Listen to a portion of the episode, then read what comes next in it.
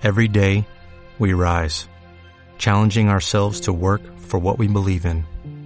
At U.S. Border Patrol, protecting our borders is more than a job, it's a calling. Agents answer the call, working together to keep our country and communities safe. If you're ready for a new mission, join U.S. Border Patrol and go beyond. Learn more at cbp.gov/careers. Te presentamos los podcast de Rompiendo el Molde.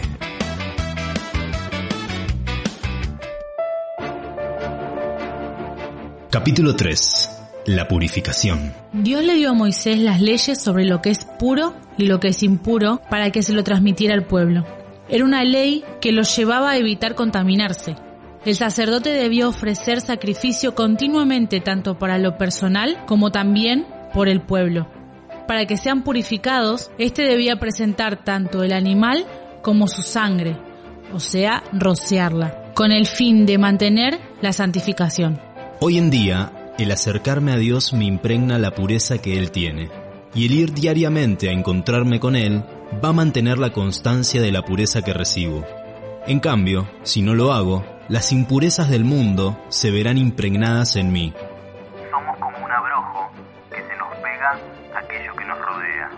En Lucas 8, de 43 al 48, habla de una mujer impura por ley, necesitada de un milagro en su vida, quien buscó en un montón de lugares lo que necesitaba hasta que probó con Jesús. Había sufrido mucho en manos de varios médicos, había gastado todo lo que tenía sin que le sirviera de nada, pues iba de mal en peor. Esta mujer que relata la Biblia, ella se acercó a Jesús con confianza, aún sabiendo que su impureza podía afectar a Jesús. Pero sucedió todo lo contrario. La pureza de Jesús afectó su impureza. Acerquémonos con confianza a Dios. Su poder afecta nuestra vida para bien. Todo en nosotros cambia. A Jesús lo seguía una gran multitud. Estos lo apretujaban.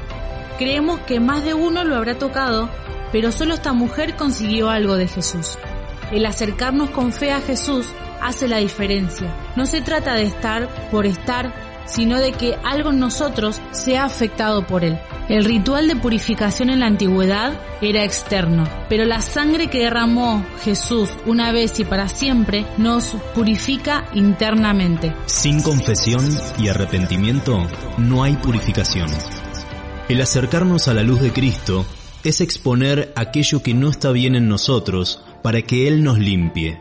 Dios no trabaja en la oscuridad, Él trabaja en la luz. La purificación empieza por mí. Antes de mirar las impurezas de los demás, debemos mirar las nuestras.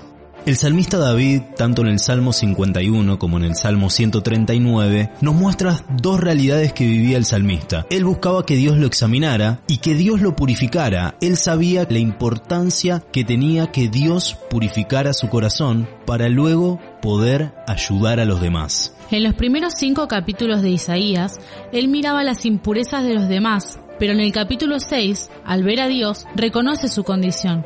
Fue purificado y perdonado. Es ahí donde oye la voz del Señor y se dispone a servirlo. Si primeramente no somos purificados, no podemos afectar a otros. Soy de labios impuros, rodeado de gente impura. En la vida constantemente vamos a estar rodeados de gente impura, y si no nos acercamos a Dios y dejamos que Él nos purifique, la condición de los demás va a ser nuestra condición. Dios nos llama a su presencia para que nosotros los afectemos a ellos y no al revés. Cuando nos acercamos a Jesús, se nos impregna su aroma agradable, pero si no nos acercamos, se nos impregna el olor nauseabundo del pecado. Somos responsables del aroma que estamos esparciendo.